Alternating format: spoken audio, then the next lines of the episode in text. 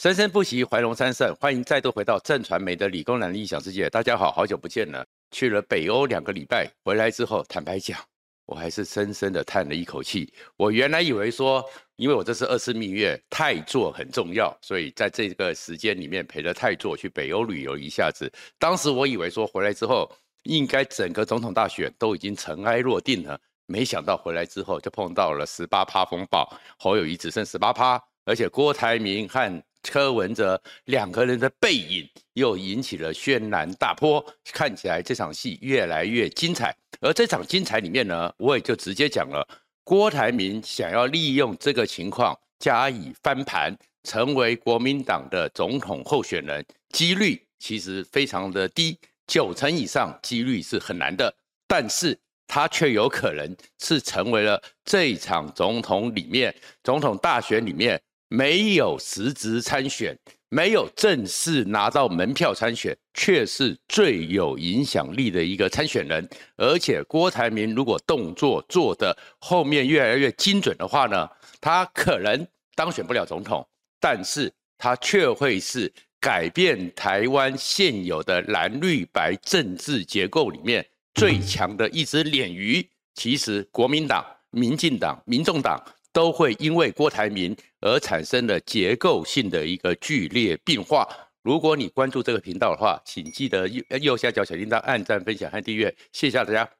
首先，为什么我会觉得郭台铭要参选总统的几率不高呢？因为现在国民党摆明了就是玩他嘛，玩他。玩过以后，国民党怎么可能收回成命呢？所以现在虽然有很多人说国民党柯文哲有三阶段计划，七月二十三号国民党全代会，然后就换掉侯友谊，基本上几率不高。九月十五号郭台铭就应可以恢复国民党党籍了，就可以就国民党再重新的征召他。说实话，以国民党的这样一个结构，这样一个酱缸也不容易。可是不是代表没有机会。而另外一个情况是。其实现在的局面里面，柯文哲不断的在扩张成长，而赖清德、民进党问题也出一大堆，最近又出了是性平的问题，特别是妇女部、青年部这两个单位是民进党代表进步价值的核心，都会出那种最传统、最保守的职场霸凌、性别霸凌。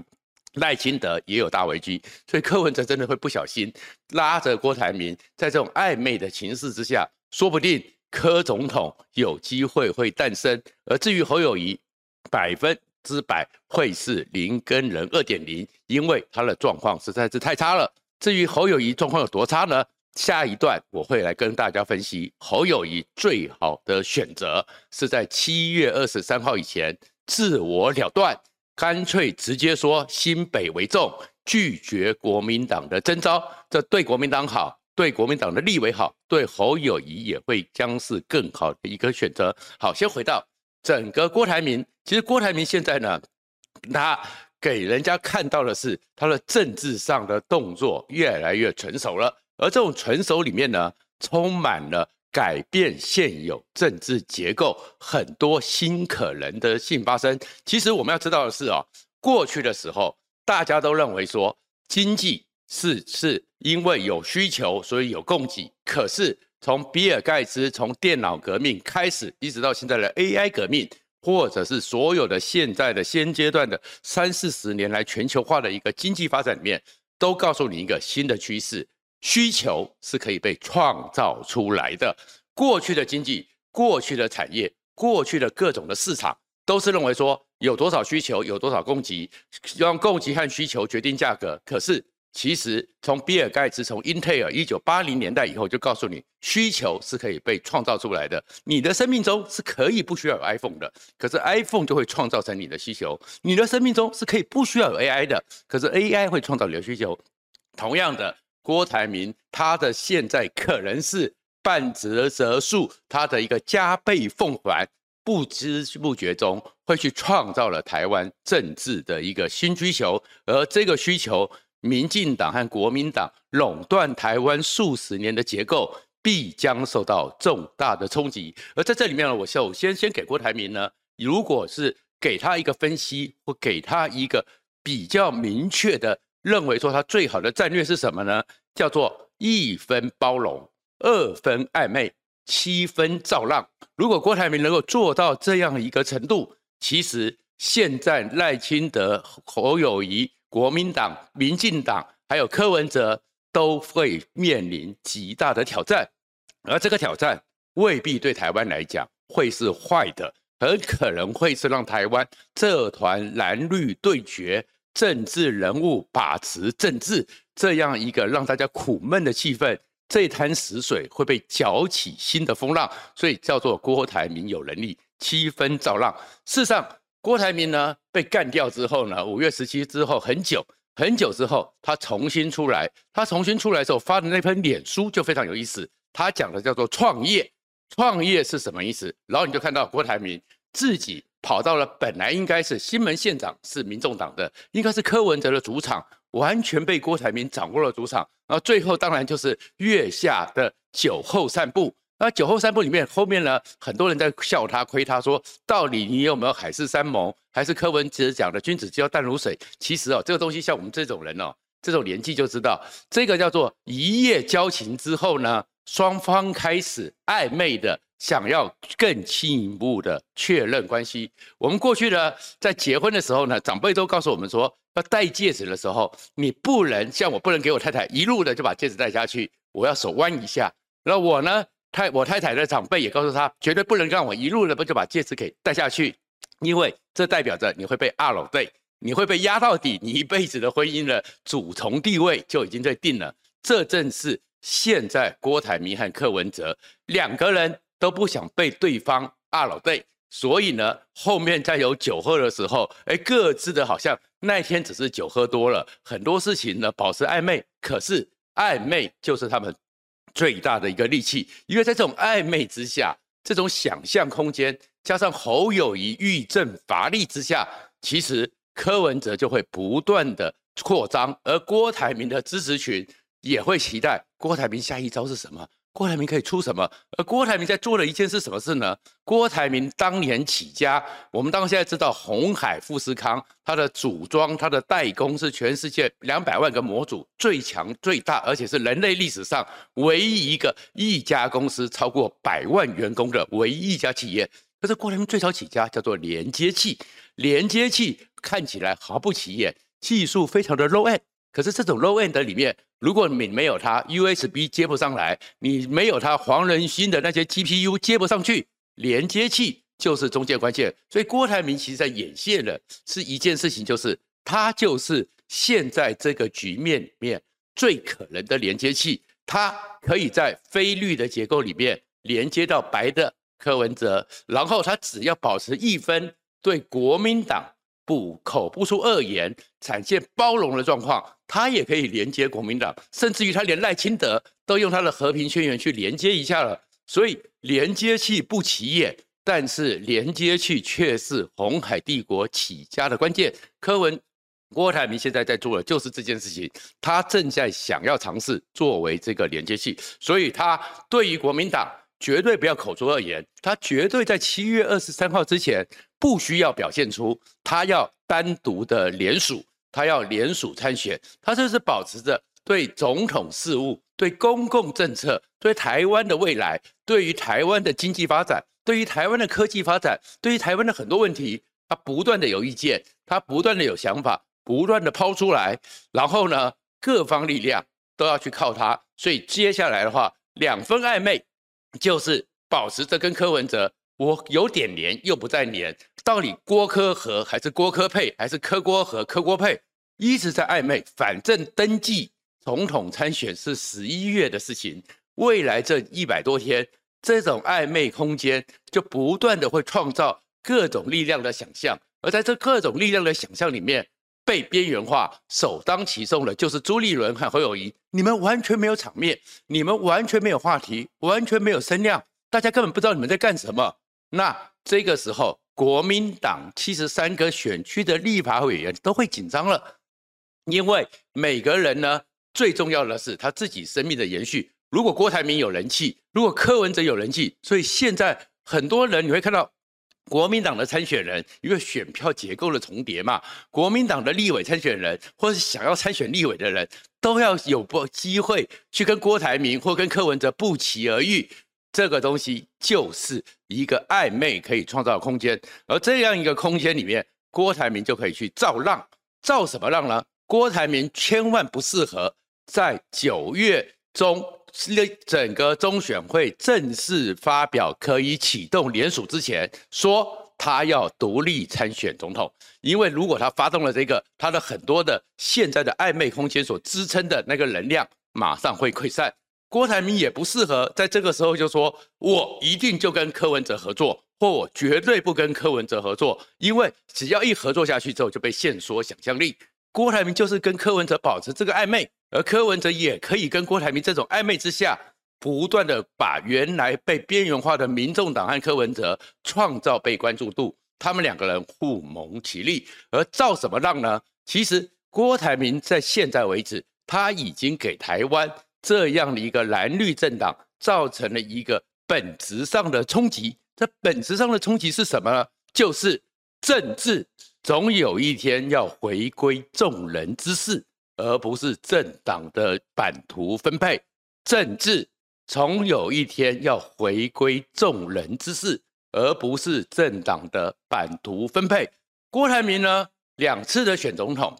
确确实实从一个政治的身手。政治的不熟悉，然后吃了很多亏，很多人对他也疑虑。可是郭台铭在这样一个他的企图心、意志力之下，他可能是非常朴素的政治想象。可是，一般人的生活对于政治本来就是朴素的，让我能够安居乐业嘛，让我能够有发展嘛。所以，朴素的一个政治想象，有时候抛出来的题目、抛出来的议题，会影响到。大家对于政党利益分配这件事情的厌恶，然后会去思考这件事情，甚至于逼迫政党这些政客，你们在分配权力、分赃权力之余，想一想老百姓要什么。举例说，郭台铭在上次的时候抛出了一个零到六岁国家养，零到六岁国家养，刚开始的时候大家讥讽他，大家嘲笑他，哎，可是零到六岁国家养。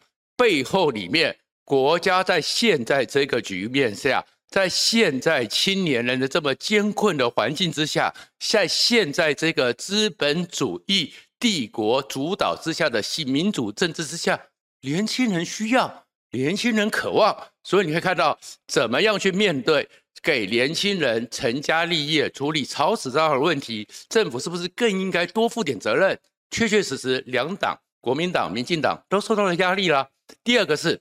郭台铭这次抛出了小型核能电人，那小型核能电人当然引起了很多话题。可是你会看到，台湾的能源问题真的就是二零二五非核家园可以解决吗？很多人心里面有没有担心？很多人心里面有没有抱怨？有吗？因为有，所以赖清德改口了。赖清德改口是要保留着核能电厂在紧急状态的时候可以因应使用，这不是已经对于整个非核家园蔡英文的绝对完全废核开始做了一个压力了吗？而一直是讲说没有核安就没有核能的侯友谊不是也讲了核能了吗？核能是一个大课题，我们今天不讨论，但是郭台铭可以用这个事情把台湾的能源真正的需求。安全的需求、战略的需求，变成一个社会上要讨论的一个民主国家。每次选举本来就应该讨论一些公共议题嘛。所以郭台铭现在以他朴素的政治上的直觉，中小企业没有受到政府足够的照顾，怎么样让中小企业利用现代化的全球的 AI 科技、全球的生产线的一个进步、全球大数据之下。生产线优化的能力，郭台铭也可以再抛出这议题啊！在抛出这议题的时候，你现在的政府，你现在的国民党，你要不要去思考一个很朴素，但是很多人生活有感觉的状况？郭台铭是一个成本控制专家，所以有很多人会讥笑他，整个叫做什什么黑那个要尿要黄了，肝要黑了才能够去工厂。可是事实上，郭台铭这个利润的一个控制，确确实实创造了红海帝国。而事实上，红海的员工他的薪水当然很辛，他们当然很辛苦，但是他们的薪水在同样的这样一个制造业的水平里面也不算低。那你郭台铭接下来对于我们的物价的供需，对我们市场的供需，对我们很多市场里面或者是人力结构的运用，政府人力结构的运用里面的浪费，再抛出议题，会不会又去引导到？因为郭台铭他带着一群的声量，而这样的声量加上他的力量、他的财富，造成这场选举里面逼着民进党、逼着国民党、逼着柯文哲都要去回应这样的课题，而不是只是在你们自己的板块重组、政治分章里面。这就是郭台铭可以成为最强鲶鱼的状况，而在这里面呢，会告诉郭台铭的是：首先呢，你有三件事情绝对不能做，或者你要去注意到，这才能够让你郭台铭成为一个改变这场选举、改变台湾政治人口最强鲶鱼的一个核心。第一个呢，绝对不要自己宣布自己要独立参选，但是如果在整个浪造起来了，浪造起来之后，有人愿意帮你呼喊，要有帮你做联署，要呼群保郭，你呢保持感谢，但是不要表态，让呼群保郭成为一个潮流。而如果成为一个潮流，事实上真的到九月，真的最后什么都没有用的时候，也许你就有机会，你也不需要去思考太高民调会有百分之十、百分之几，因为只要形成一个压力。这个压力，你就是关键中的关键。各个政党都要看你的脸色，你的理念都可以逼着政党给你回应。你的理念，你提出的问题也许不够成熟，但是会逼迫政党把它给成熟化。这就是对台湾最大的贡献。第二个就是我刚刚讲的创造性的模糊，你就是要不断地去创造。你当然不需要再去求朱立伦、求侯友宜给你一张门票，他们这样子玩你三十天已经够了。但是你现在呢，你已经很清楚知道你是一个被始乱终弃的一个受害者。你现在要反击，反击就反击到底。中间不要停留，但是不要停留，也不要像怨妇，你不需要哀怨。你这一百天里面，就是创造你的声量，利用你的状况，全台湾到处去办青年协助青年的一个座谈会，到处去办。就比如说，哎，这所科技大学需要一个实验室，我捐一个实验室，协助他们在新进的工业上，在新进的产品制程上，在 AI 上，能够有培养更多的人才。当你做这些事情的时候，那些年轻人想不想听？想。有没有人气？有。当你要去做一些像金门大学捐助一些实验室的时候，